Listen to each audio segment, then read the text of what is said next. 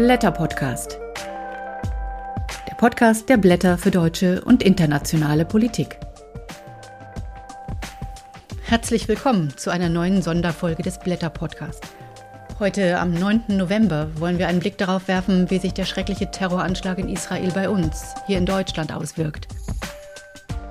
Und weil in diesen Tagen, 85 Jahre nach der Reichspogromnacht, in Deutschland ja wieder Brandsätze auf Synagogen fliegen und Juden der Tod gewünscht wird, da stellt sich schon die Frage, was ist eigentlich aus dem Nie wieder geworden? Denn was den 7. Oktober mit dem 9. November verbindet, das ist der Antisemitismus. Und er hat heute viele Facetten. Er zeigt sich aktuell nicht nur im rechten Spektrum, sondern auch bei vielen Muslimen und auch bei Linken. Darüber spreche ich jetzt mit René Röske, Vorsitzende des Arbeitskreises jüdischer Sozialdemokratinnen und Sozialdemokraten Berlin-Brandenburg und dem Antisemitismusforscher Jakob Bayer. Beide sitzen hier bei mir in der Redaktion. Seid herzlich willkommen. Hallo, vielen Dank für die Einladung. Vielen Dank für die Einladung. Hallo.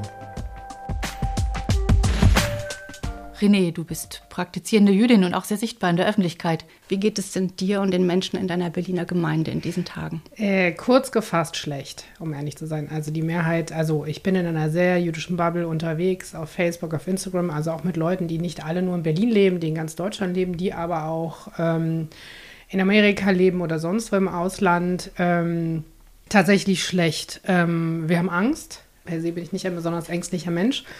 Äh, ich bin sehr sichtbar, äh, wie du gesagt hast, ähm, sowohl in Social Media wie auch äh, in meinem Alltag, auch im Arbeitsalltag, aber trage meinen Davidstern nicht mehr. Weil ich nicht Angst natürlich in meinem Arbeitsumfeld habe, sondern Angst habe, was ist denn, wenn ich, wenn ich in einer S-Bahn sitze, mir warm ist, die ich die Jacke aufmache und die falschen Leute das sehen. Aber es ist natürlich auch eine unbändige Wut, dass wir an einem Punkt sind, wo die Synagogen, die sowieso schon so abgesichert sind, jetzt wie am 13. Oktober, also eine Woche nach äh, dem Terroranschlag, da hunderte von Menschen vor meiner Synagoge am Frankelufer stehen, damit die Leute da sicher beten können. Hm. Und das ist schon ein Schock. Für uns ist der 7. Oktober, für uns sage ich jetzt ganz explizit, ich denke Israel, und da spreche ich nicht nur für jüdische Israelis, aber vor allem für Juden in aller Welt ist es der 11. September. Das ist mit so, einem, mit, mit so einer Brutalität, mit einer Welle, nie sind so viele Jüdinnen und Juden an einem Tag getötet worden seit dem Holocaust. Und es ist anders. Es hat sich schon am 7. Oktober anders angefühlt mhm. als alle möglichen Wellen. Die Reaktionen aus deinem Umfeld, sind die dann eher solidarisch oder hast du das Gefühl, das verstärkt noch das Gefühl vom Alleingelassensein. Äh, aus meinem direkten Umfeld ist es so, dass die ersten Tage nach dem Terroranschlag meine jüdischen Freunde alle gepostet haben, wir hören euer Schweigen, euer Schwer Schweigen ist ohrenbetäubend. Das kann ich für mich tatsächlich nicht sagen. Ich war sehr überrascht, wie viele Nachrichten ich auf LinkedIn bekommen habe von Kolleginnen, von Kollegen, von ehemaligen, irgendwelche Praktikanten, irgendwelche Menschen, die mich kennen, Leute aus dem, irgendeinem Ministerium, mit dem ich mal zu tun hatte, irgendwas. Also ich habe wirklich viele, viele Nachrichten. Also bekommen. Solidarität. Zu fragen, wie es mir geht, ob ich Familie in Israel habe. Ähm, da war ich dann sehr überrascht. Generell kann man natürlich sagen, dass die deutsche Öffentlichkeit ist viel, hält sich viel mehr zurück als bei anderen Terrorattentaten oder rassistischen Vorfällen. Viele reagieren distanziert oder fangen gleich an zu diskutieren. Erlebst du das, dass Leute komische Sachen sagen? So Sachen wie, ja, das ist ja alles schlimm, was passiert ist, aber. Also ja, aber ist ja gängig. Also man müsse, man müsse das so wie der UN-Generalsekretär ja auch im Kontext sehen. Also muss das schon im Kontext, so wie der 11. September, den wir auch alle im Kontext gesehen haben. Ähm, ein Terroranschlag ist ein Terroranschlag, bleibt ein Terroranschlag. Punkt. Da gibt es nichts zu diskutieren. Und weil es Siedlungen im Westjordanland gibt, gibt es das nicht zu rechtfertigen, 40 Babys zu köpfen. Da gibt es einfach keine Rechtfertigung. Ja, ich habe auch tatsächlich die Erfahrung gemacht. Wir waren dann zum Beispiel Sushi essen und dann hat mir ein Nahostexperte, für mich auch aus dem Nichts, hat mir dann erklärt, dass Israel seit 49 da ja ethnisch säubert. Und dann musste ich ihm natürlich erstmal erklären, dass den einzigen Fakt, den er nennt, er einfach mal historisch falsch ist, weil Israel schon 48 gegründet wurde und 47 es einen Teilungsplan gab. Also ich habe ihn letztendlich mit Fakten erschlagen wollen, wo er, es hatte so ein bisschen was von Corona-Leugner-Diskussionen, die er nicht mhm. hören wollte. Aber am Ende des Tages bin ich aufgestanden mit meinem Sushi und habe mein Sushi allein zu Hause gegessen. Mhm. Das sind eben auch die Realitäten. Realitäten. Ne? Man hört ja auch viel, dieses Antizionismus ist nicht gleich Antisemitismus. Man wird ja wohl noch mal Israel kritisieren dürfen. Jakob, als Antisemitismusforscher, diese Argumente kennst du. Was ist daran problematisch? Ähm, natürlich darf jeder und jede Kritik an israelischer Politik üben. Das passiert ja auch täglich, nicht erst jetzt, sondern auch schon ähm, in den letzten Jahren und wahrscheinlich auch Jahrzehnten. Ähm, bei der Behauptung, man dürfe das ja nicht, frage ich mich immer, wer verbietet das denn eigentlich?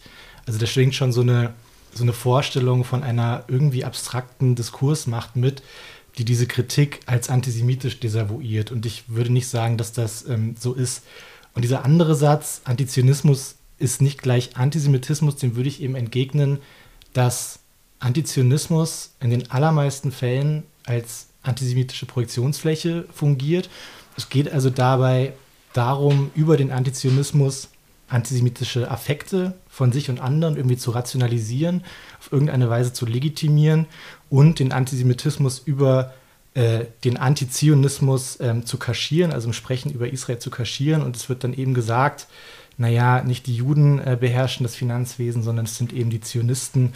Oder es wird behauptet, Amerika oder Deutschland wird von einer Israel-Lobby kontrolliert. Also man spricht von äh, den Zionisten, den Israelis, meint aber eigentlich die Jüdinnen und Juden. Und also so eine Verbrämung eigentlich. Genau, und ich, also wir sehen seit Jahren hohe Zustimmungswerte ähm, zu Israel bezogenen Antisemitismus und auch in allen gesellschaftlichen Milieus. Das ist nicht erst jetzt der Fall. Ähm, es gibt, um ein Beispiel zu nennen, eine Studie von 2019 von den äh, Kolleginnen Zick und andere. Da gibt es so einen Umfragesatz, ähm, wo, bei dem die Zustimmungswerte erhoben wurden. Dieser Satz lautet, ich zitiere den kurz, was der Staat Israel heute mit den Palästinensern macht, ist im Prinzip auch nichts anderes als das, was die Nazis im Dritten Reich mit den Juden gemacht haben. Das ist so eine typische Täter-Opfer-Umkehr. Und diesem Satz stimmten 2019 39 Prozent der in Deutschland Befragten zu. Wenn man dann noch die Antworten derer hinzuzieht, die mit teils, teils antworten oder stimme teilweise zu, dann lägen wir bei 55 Prozent. Das heißt, im Umkehrschluss. Mehr als die Hälfte der Befragten. Mehr als die Hälfte mhm. der Befragten lehnt diese Aussage nicht strikt ab. Und da spielt auch der Bildungshintergrund übrigens keine Rolle. Das heißt, wir haben es hier mit einem gesellschaftlichen Resonanzraum zu tun, in dem es israelbezogenen Antisemitismus gibt. Und zwar ähm, in einem besorgniserregenden Maße.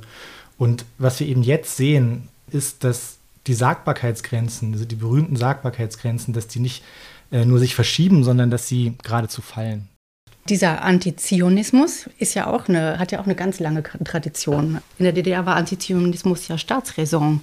Da war Israel quasi die Speerspitze von Amerika und der Antizionismus war sozusagen staatlich verordnet. Wenn ich darf, würde ich sogar noch weiter zurückgehen. Ja. Ähm, und zwar ähm, eigentlich in die Zeit vor der Gründung des Staates Israels. Also der Antizionismus ähm, ist älter als der jüdische Staat selbst, sowohl in rechten Bewegungen als auch in linken Bewegungen.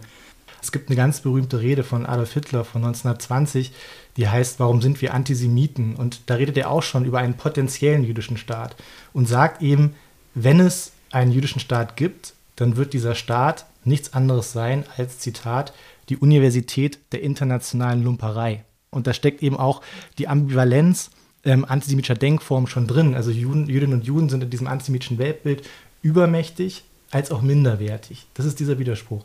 Das gibt es eben auch im linken äh, Milieus. Also an die äh, Zuhörerinnen und Zuhörer, die äh, einen Abschluss in Geschichtswissenschaften haben, den, äh, die sollen mir jetzt bitte nachsehen, dass ich das sehr verkürzt darstelle.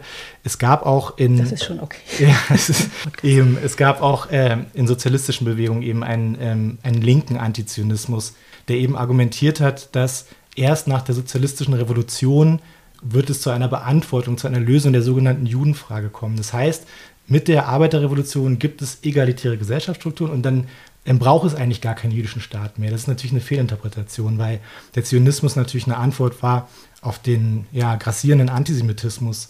Und diese linken Antizionisten haben aber also die Richtung eines jüdischen Nationalstaats eigentlich als Verrat an den Idealen und Zielen der Arbeiterbewegung betrachtet. Und dann gibt es eben einen Traditionsstrang, der sich fortsetzt bis in die 60er, 70er Jahre hinein. Ich wollte gerade sagen, die 68er, das das hört sich doch ähnlich an wie das, was viele Linke in Westdeutschland auch erzählt haben. Ich würde sagen, dass die auch zum Teil an diese Traditionsbestände angeknüpft haben. Also ähm, es kam Ende der 60er Jahre, spätestens mit dem Sechstagekrieg, zu einem Wandel des Israelbildes innerhalb der Linken. Genau, das wäre jetzt nochmal die Frage. Gab es da irgendwie so einen Knick? Gab es einen Moment, es war ja zur Gründungszeit Israels, war, gab es ja durchaus auch Sympathien für Israel und die Gründung, weil es ja klar war, das ist die Heimatstadt für Leute, die geflohen sind vor Rassismus, vor der Shoah. Und es gab ja auch diese Idee, die Kibbuzim, das sind Sozialisten, die versuchen eine neue Art des Lebens dort aufzubauen. Also lange Zeit war das ja gar nicht so kritisch gesehen. Richtig, es gab anfangs in Teilen der Linken durchaus Sympathie für den jüdischen Staat, weil es auch eben der Staat der Überlebenden der Shoah ist und äh, weil er anfangs eben auch eine eher sozialistische Prägung hatte. Und das wandelte sich dann ähm, mit dem Sechstagekrieg 1967. Dort wich eben in Teilen der Linken äh, eine Wahrnehmung der Komplexität dieses Konflikts und dann wurde Israel eben vor allem in antiimperialistischen Milieus als imperialistischer Unterdrückerstaat ähm, wahrgenommen. Und das, ähm, ja, diese das, Wahrnehmung. Aber das ist ja genau das, was wir jetzt in den Diskussionen, auf den Demonstrationen hören. Israel ist Kolonialstaat, äh, Unterdrücker, Apartheid-Regime und ähnliches. Nach der Theorie von Judith Butler und anderen, die ja diesen Kolonialismus-Begriff ähm, da reinbringen, sind dann die Israelis sozusagen als weiß zu betrachten, als weiße Unterdrücker. Entspricht ja überhaupt nicht der Realität, nicht wahr, René? Ja, also also es gibt natürlich auch sehr weiße Menschen, die dann vielleicht von irgendwoher eingewandert sind, aber sage ich mal, der Sabre, der Ur-Israeli, der ist jetzt nicht ganz so weiß. Also der ist dann vielleicht auch von dem arabischen Nachbarn nicht zu unterscheiden.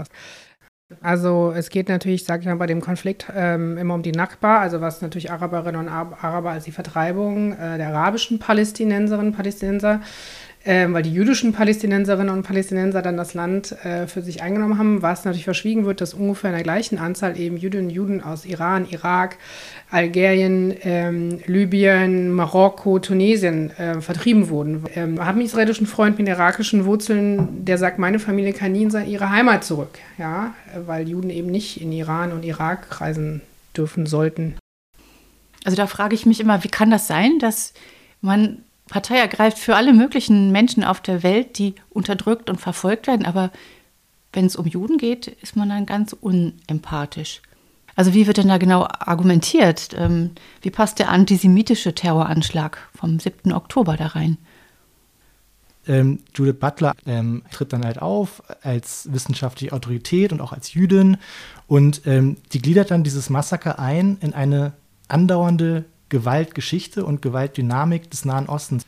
Und sie behauptet dann auch noch, es gebe in Deutschland ein generelles Denkverbot hinsichtlich der Besatzung, dass man darüber hier nicht sprechen könnte und so.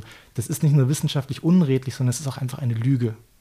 Und das Ganze, das muss man eben auch dazu sagen, wird begleitet durch ein Milieu, das sich irgendwie als intellektuell versteht und ein Milieu, das die Anschläge relativiert, umdeutet und sogar gutheißt. Ähm, woher kommt es auch in der, in der linken Szene, ist natürlich, ähm, sag ich mal, unter Gutmenschen, sie wollen natürlich auch auf der guten Seite stehen. Jetzt bist du, jetzt ist das hier wissenschaftlich schon erläutert worden, besser als ich das könnte. Man muss aber auch sagen, dass der Nahostkonflikt in den letzten, sagen wir mal, 10, 15 Jahren wahnsinnig auch Social Media getrieben ist. Da muss man einfach auch sagen, dass die palästinensische Seite das viel besser kann als die israelische. Dann kommt hinzu, es ist natürlich leichter, einen demokratischen Staat mit demokratischen Strukturen zu verurteilen, als, ähm, sage ich mal, ein Staatsgebiet, was von Terroristen regiert wird. Na? Ne? So, und es ist dann eben vielleicht aus der eigenen Sozialisation, Familiengeschichte, Schuld oder was auch immer leicht sagen, ich bin ein Gutmensch und, und äh, stehe natürlich auf der Seite der getöteten ähm, Kinder aus Gaza, weil da habe ich auch Fotos im Internet gesehen und da habe ich auch so Videos gesehen, dass es die natürlich auch ähm, äh, auf israelischer Seite immer gab. Ähm, da mache ich einfach mal, mal das Auge zu. Und dann kann ich, sage ich mal, auch wieder umkehren, naja, aber so schlimm kann das ja mit dem Holocaust, jetzt ist auch langsam mal gut hier mit dieser Schuld, weil die, die sind jetzt in einer Position, wo sie es besser machen könnten, machen es nicht besser.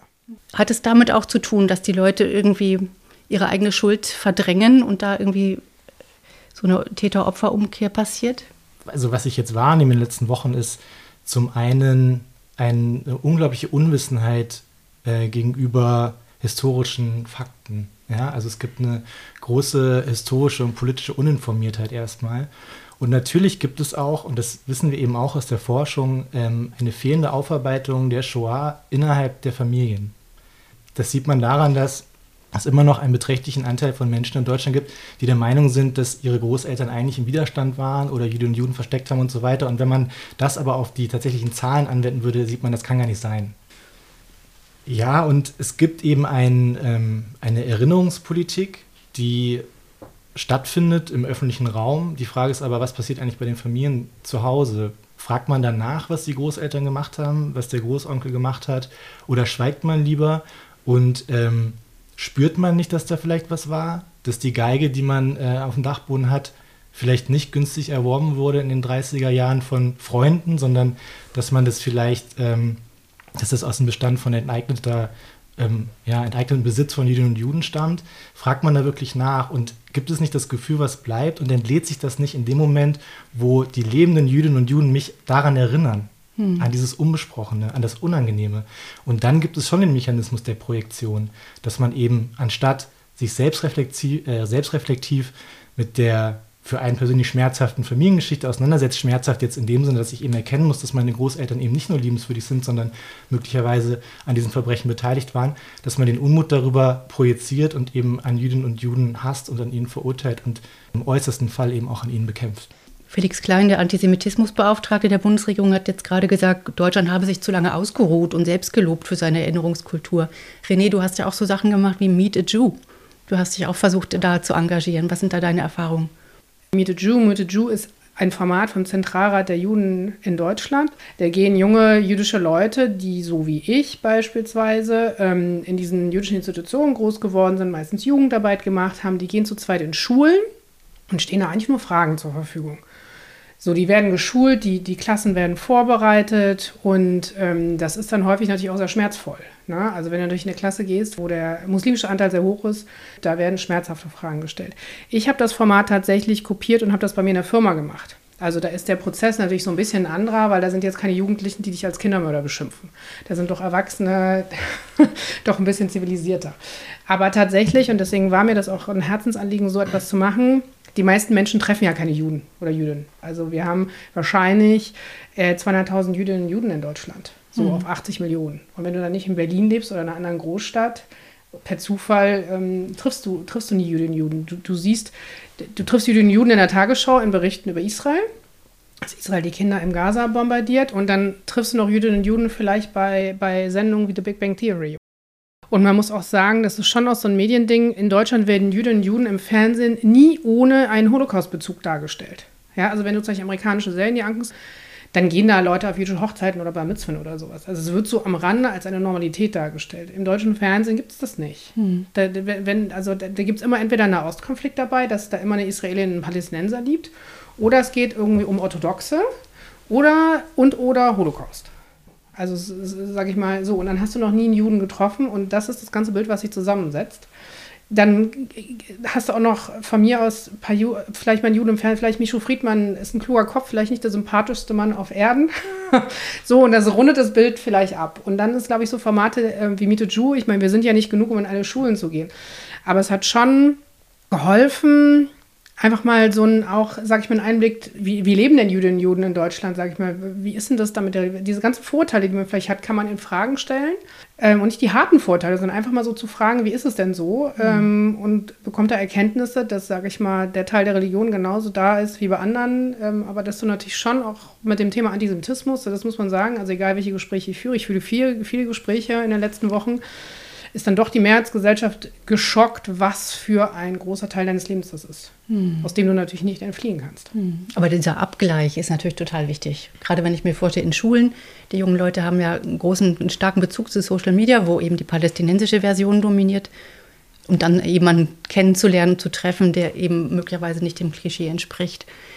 Wenn wir jetzt auf Social Media kommen, da fällt mir eben auch nochmal die BDS-Kampagne ein, die ja sehr stark dort ist es wurde ja viel beklagt, auch dass Intellektuelle in Deutschland ähm, sehr wenig sich geäußert haben und sehr wenig Solidarität gezeigt haben. Kann das auch an dieser Kampagne liegen, die ja zum Boykott von Israel aufruft, die die Künstler unter Druck setzt, nicht in Israel aufzutreten und ähnliches? Sicherlich hat es auch was mit äh, dem Engagement der BDS-Bewegung zu tun. Ähm, wir sehen seit vielen Jahren eine stetige Normalisierung des Antizionismus, der immer deutlicher antisemitisch aufgeladen ist in diesen kulturellen Räumen. Das heißt, dieser Antizionismus ist heute im Kultursektor, ich würde so weit gehen zu sagen, der ist hegemonial. Äh, in diesen, in den meisten kulturellen Räumen ist der Antizionismus fast schon ein Grundkonsens. Vielleicht sogar das Eintrittsticket, je nachdem, um welches ähm, kulturelles Milieu sich dabei handelt.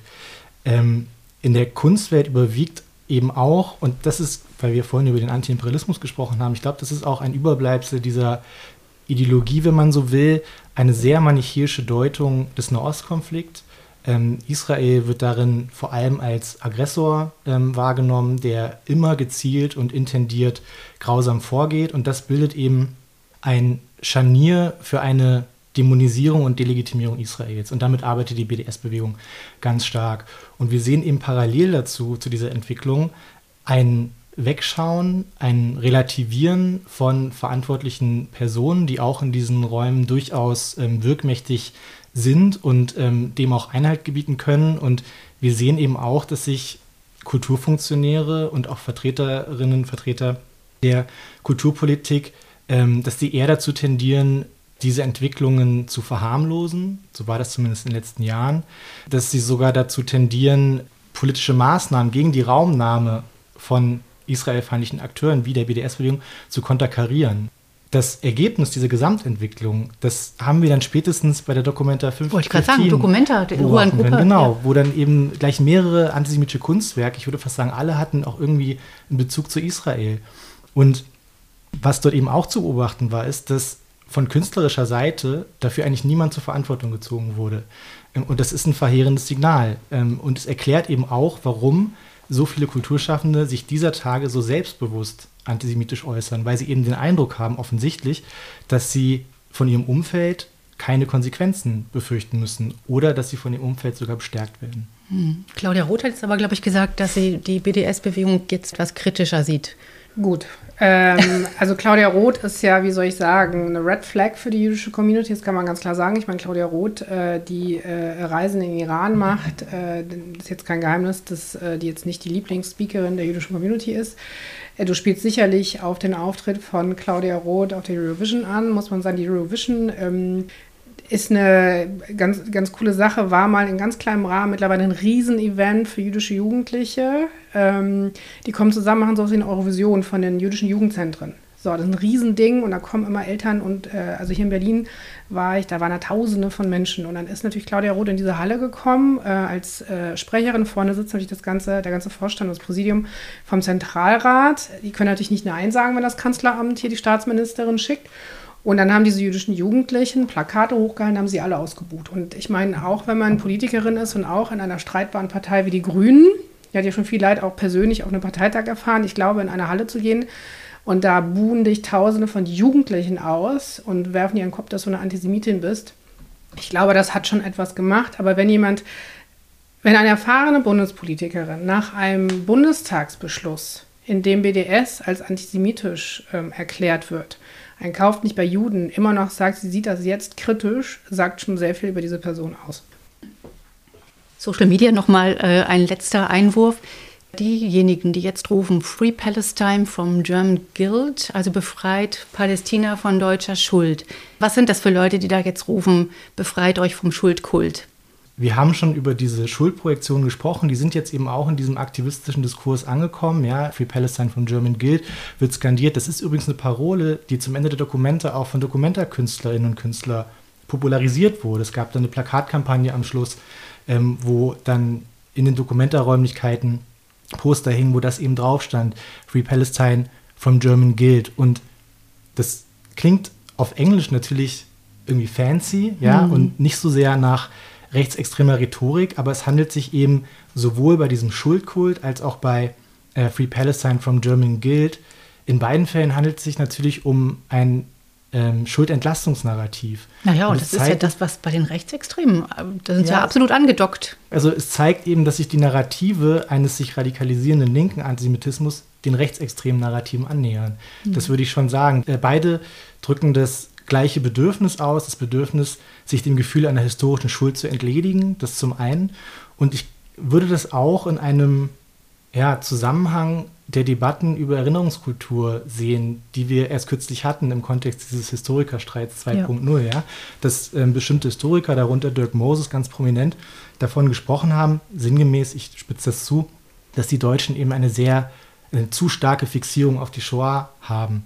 Und deshalb halte ich all das für Formen der Erinnerungsabwehr letztlich eine Art Schlussstrich, Forderung von links, die eben sehr bedenklich ist und auch sehr gefährlich ist. Ich finde das ja bemerkenswert, dass wir jetzt quasi einen Antisemitismus haben, der von drei Seiten hier gerade auch sehr präsent ist. Das habe ich ja eingangs schon erwähnt. Also wir haben den rechten Antisemitismus, der immer schon da war, der immer stärker wird. Und dann haben wir aber eben den linken, der irgendwie viel deutlicher auch zutage tritt und dann den Schulterschluss auch wiederum mit dem muslimischen oder aus arabischen Ländern stammenden Antisemitismus, der jetzt gerade unsere Straßen prägt. Du hast die Statistiken aktuell, glaube ich, dir angeschaut. Also es sieht jetzt immer noch so aus, als ob nahezu zwei Drittel oder mehr Straftaten eher von Rechtsextremen be begangen werden. Aber sind denn auch die aktuellen antisemitischen Vorfälle darin schon erfasst? Das ist die Statistik, auf die du dich gerade bezogen hast, meine ich, die PMK. Das ist äh, die Kriminal, der kriminalpolizeiliche Meldedienst in Fällen politisch motivierter Kriminalität, kurz PMK. Diese politisch motivierten Straftaten werden ähm, eingeordnet nach PMK von links und PMK von rechts und Ausländerkriminalität, meine ich, ist immer noch eine dritte Kategorie. Also es ist eine sehr, also sagen wir mal so, eine nicht sehr stark differenzierende Kategorisierungsform. Also was ist, wenn ein Mann, dem man äußerlich dem äh, muslimisch-arabischen Milieu zuordnen würde, auf einer israelfeindlichen Demo einen Hitlergruß macht? Hm, wo wird das denn eingeordnet? Weiß ich nicht. Ähm, darüber ist noch nichts bekannt. Also äh, im Zweifel ist es eben ein Hitlergruß und der wird dann eben als äh, PMK von rechts zugeordnet. Das Problem dieser PMK ist, dass sie eine Einordnung von Straftaten vornimmt, ohne dabei eben die Täterhintergründe offenzulegen. Mhm. Und deswegen kommt es da zu einer gewissen Verzerrung, weil die antisemitischen Straftaten eher der PMK von rechts zugeordnet werden. Da herrscht ein großer Wissensbedarf, was Antisemitismus ist, wie man antisemitische Straftaten einordnet. Und deshalb, ja, ist halt die Frage, inwiefern dieses Bild der PMK denn der Realität nahe kommt oder eben nicht. Und dieser Antisemitismus, der von arabischer Seite herkommt, der gibt es ja auch schon sehr lange. Der kocht ja jetzt gerade nur so hoch und alle sind ganz erstaunt und Politiker rufen, wir müssen die Leute alle ausweisen und in Wirklichkeit gibt es die Leute ja schon sehr lange und sie haben ja auch ihr gefestigtes Weltbild, was jetzt da plötzlich so sichtbar ist. Man hätte das aber schon vorher auch sehen können. Neukölln ist ja so ein bisschen ein Brennglas, wurde von SPD-Bürgermeistern regiert. Die haben alle nach und nach aufgegeben. Martin Hickel hat jetzt auch gesagt, naja, vielleicht haben wir doch ein paar Probleme mit der Integration. Waren wir, war die SPD möglicherweise auch zu lange blind auf diesem Auge, René? Ich würde jetzt die Dreschen äh, naturgemäß nicht nur auf meine Partei raufhauen. Sage ich mal. Wir haben, wir haben, äh, ja, es ist auch ein großes Problem bei den Grünen. Ja, ähm, mhm und auch bei der Linken. Also wir hatten ja einen rot-rot-grünen Senat. Ähm und auch bei der CDU damals, bei der Integrationspolitik gegenüber den äh, geflüchteten Palästinensern, die nach Berlin kamen. Also die Menschen kamen, wenn ich das kurz ähm, einwerfen darf, die kamen ab Mitte der 70er Jahre aus dem Libanon. Ähm, sie waren in allermeisten Fällen keine politischen Flüchtlinge. Das heißt, diese Menschen waren geduldet. Der Duldungsstatus wurde irgendwie alle paar Monate verlängert. Sie hatten in der Regel keine Arbeitserlaubnis. Sie hatten angepasste Sozialhilfe, kein Bargeld, sondern äh, Lebensmittelgutscheine. Und die wurden in Neukölln und Kreuzberg angesiedelt, irgendwie nahe der Mauer, wo sonst auch keiner wohnen wollte. Und es gab keine Förderung des Bildungserwerbs, des Spracherwerbs und so weiter. Also man müsste wahrscheinlich auch noch ein bisschen weiter zurückgehen und gucken, was gab es da eigentlich für eine verfehlte Integrationspolitik? Weil die sieht man, das Ergebnis sieht man, würde ich sagen, dieser Tage auch auf den Straßen Berlins. Und damit möchte ich aber keineswegs das entschuldigen. Also mhm. die Leute sind nicht gezwungen, ähm, antisemitisch sich zu äußern, zu denken und irgendwie sind sie auch nicht gezwungen, öffentlich Sympathien für die Hamas ähm, zu zeigen. Das, das ist aber auch natürlich eine Misere in unserem Bildungssystem, weil soweit ich mich in arabischen Ländern auskenne, ist es eben auch oft so, dass weder der, die Shoah, der Holocaust irgendwie thematisiert wird, noch ähm, Verständnis für die jüdische Situation geschürt wird. Die Juden werden schon behandelt in arabischen Ländern äh, aber nicht mit der Shoah. Also wir wissen ja, wir wissen ja auch von, sage ich mal, arabischstämmigen ähm, Deutschen, die vielleicht nicht in Deutschland geboren sind, dass sie sagen, wie ihr Schulsystem war. Ich meine, du wirst in Schulen groß, wo dir den ganzen Tag erzählt hat, die Juden sind unser Unglück, die Juden haben den armen Palästinensern das Land weggenommen und die gehören getötet. Genau, und dann leben sie in Deutschland so. und dann bekommen aber, ja. Hm. 2015, als die syrischen Flüchtlinge kamen. Da hat der Zentralrat und haben natürlich alle jüdischen Institutionen schon gewarnt und gesagt, pass mal auf, da kommen Leute aus einem Land, die mit Hass auf Juden groß geworden sind.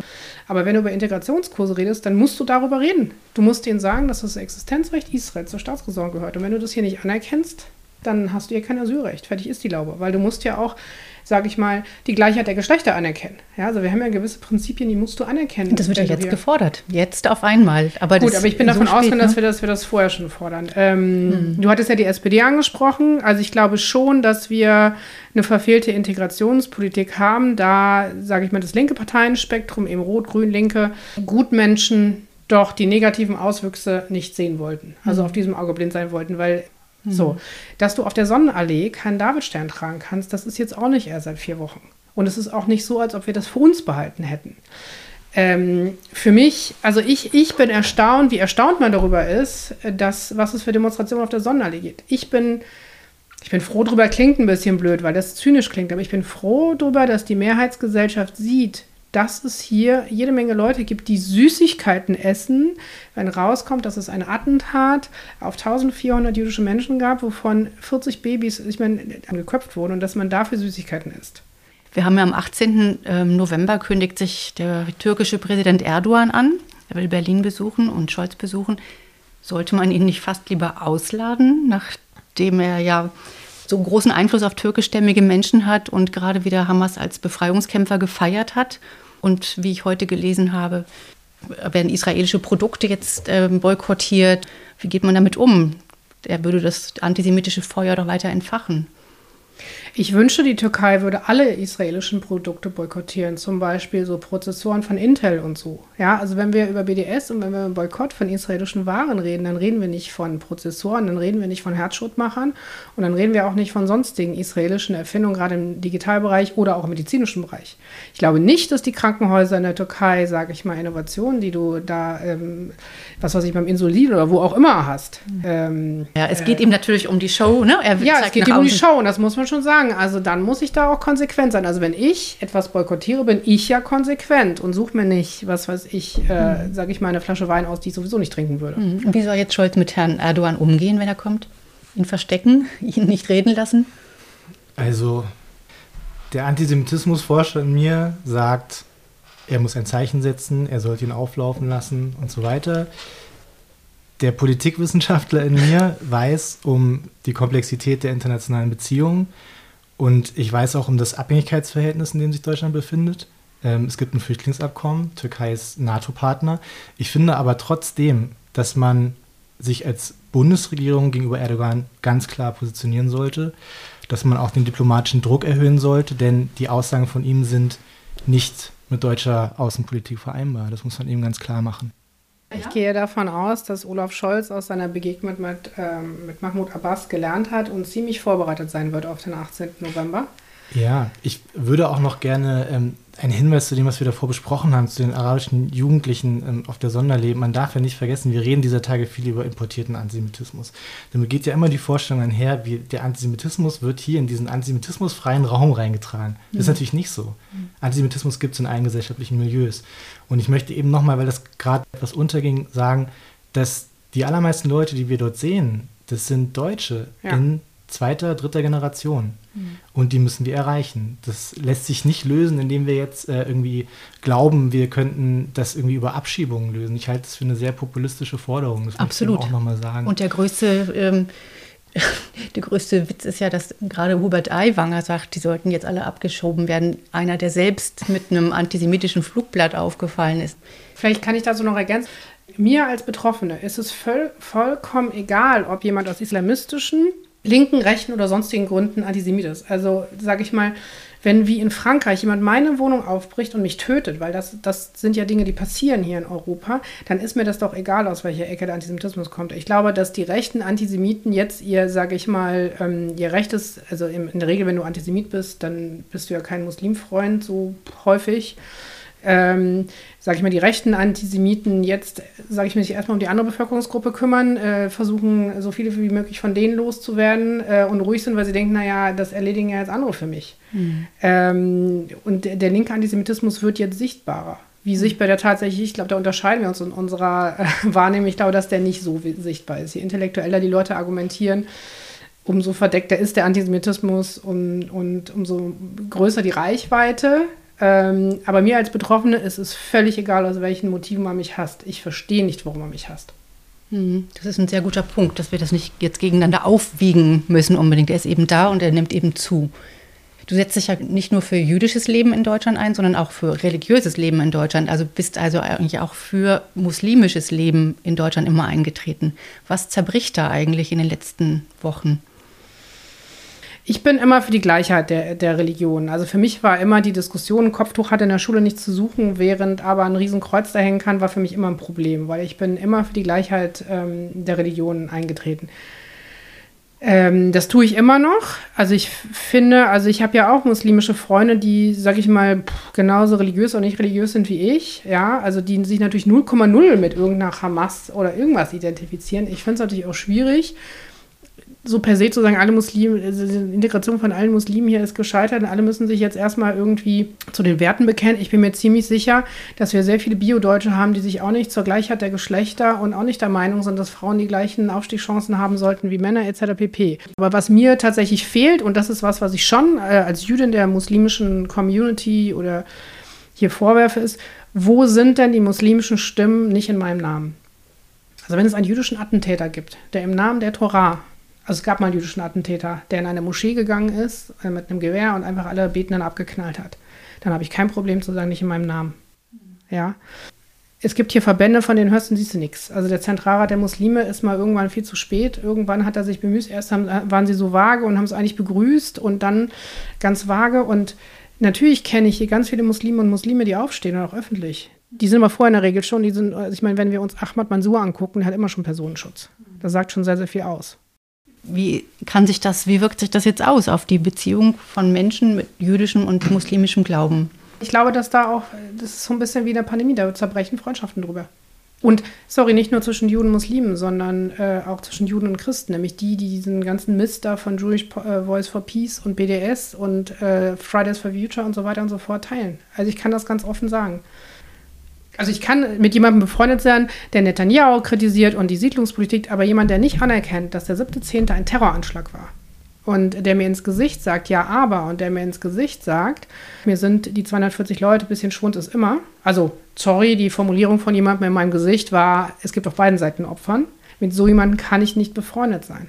Jetzt habe ich in meinem persönlichen Umfeld, ein sehr, sehr guter Freund ist von mir Moslem, aber der selber, sage ich mal, seine muslimischen Glaubensbrüder sich da auch zerstreitet. Der ganz klar gesagt hat, es gibt äh, Leute, die groß geworden sind wie er und sie haben sich zerstritten über das Thema.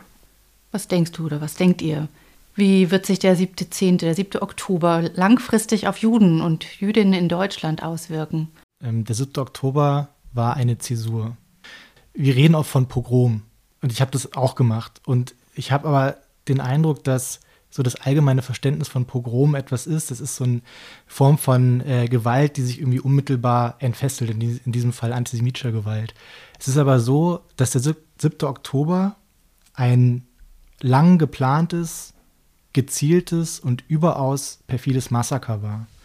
Und das Massaker an sich unterschied sich auch deutlich von vorherigen Gewaltakten und Terroranschlägen. René hat am Anfang gesagt, der 11. September Israels also die vorherigen Gewaltakte ähm, und Terroranschläge, die sind natürlich auch zweifellos schlimm. Der Unterschied aber zum 7. Oktober liegt in der Brutalität, in dem Zynismus, in der Grausamkeit, in dem Sadismus, in der Erniedrigung von Jüdinnen und Juden. Und ich erspare uns jetzt allen und den Zuhörenden die Details, was dort alles passiert ist. Man kann es nachlesen, man kann es sich auch anschauen, weil dafür hat die Hamas ja explizit gesorgt. Ja? Also diese Grausamkeiten sind unbeschreiblich und wer, sie, wer diese Aufnahmen gesehen hat, der vergisst die auch nicht. Ziel dieses Massakers war bei Israelis und, das hat René auch schon gesagt, und bei Jüdinnen und Juden weltweit Erinnerungen an die Shoah zu wecken. Darum ging es. Und damit verbunden zielte dieses Massaker darauf, Jüdinnen und Juden jegliches Sicherheitsgefühl zu rauben. Ich habe heute ein Video gesehen, es wurde aufgenommen in der Staatsbibliothek unter den Linden hier in Berlin. Dort haben anti-israelische Aktivisten Bluetooth-Boxen in Bücherwänden versteckt und haben über diese Bluetooth-Boxen pro-palästinensische Falschnachrichten und antisemitische Propaganda abspielen lassen. Hier bei uns in hier an der ja hier an der Staatsbibliothek unter den Linden in Berlin. Das ist für Jüdinnen und Juden, das ist Psychoterror. Und der soll es auch sein.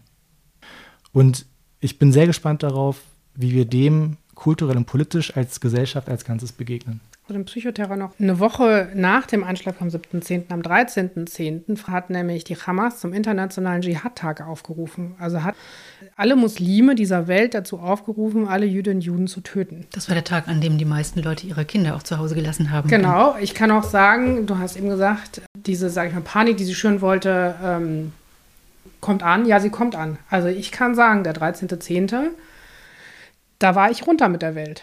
Ja, und meine Freunde alle auch. Ähm, also, weil you never know, du weißt nie, wem du begegnest. Äh, jetzt bin ich halt blond, blaue Augen, jetzt ich sehe null israelisch aus. Ich habe meinen Davidstein abgelegt aus Angst. Also die Wahrscheinlichkeit, dass mich jetzt jemand als jüdisch erkennt und mich dann umbringt, ist nicht so wahrscheinlich. Aber es macht was mit dir. Es macht was mit dir. Wir haben heute den 9. November. Primo Levi, der Auschwitz überlebt hat, hat gesagt, es ist geschehen und folglich kann es wieder geschehen. 1938 ist natürlich nicht 2023, aber was denkt ihr?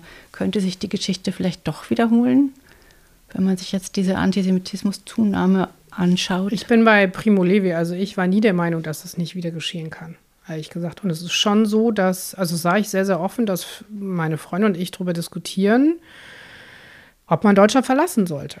Ja, die Frage ist natürlich leider, wohin? Also Israel ist derzeit keine Option. Also Israel als Heimstätte für Juden bedeutet auch, wenn du, wenn du im Ausland antisemitisch verfolgt wirst, dass, dass du, also je, jeder Jude dieser Welt hat ja ein Recht auf die Staatsbürgerschaft. So. Aber jetzt irgendwie gerade nicht so ein sicherer Hafen. So, Amerika an der Elite-Uni wütet ein Mob und verfolgt äh, jüdische Studierende. Da ist doch gerade jemand, ein Aktivist, ermordet worden von einem palästinensischen Aktivisten. Ähm, deswegen nie wieder ist jetzt. Und das kann man, da kann man die Hörerinnen und Hörer auch zu aufrufen, wenn du das ernst meinst mit nie wieder ist jetzt, dann ist das auch so. Dann steh auf. Dann verteidige diese Demokratie. Und wenn du irgendwo Antisemitismus hörst, dann steh auf und argumentiere dagegen und sag, das hat hier keinen Platz. Ja, herzlichen Dank euch beiden, dass ihr so offen und äh, intensiv und engagiert mit mir über dieses Gerne. Thema gesprochen habt. Es ist ein wichtiges Datum heute und dass ihr euch da Zeit genommen habt. Ja, vielen Dank fürs Zuhören, auch den Hörerinnen und Hörern. Den nächsten Podcast könnt ihr schon in zwei Wochen am 24. November hören, der dann zum Dezemberheft pünktlich erscheint. Darin geht es natürlich auch wieder um Israel, die Hamas und die Geopolitik. Hört einfach rein. Bis dann. Tschüss.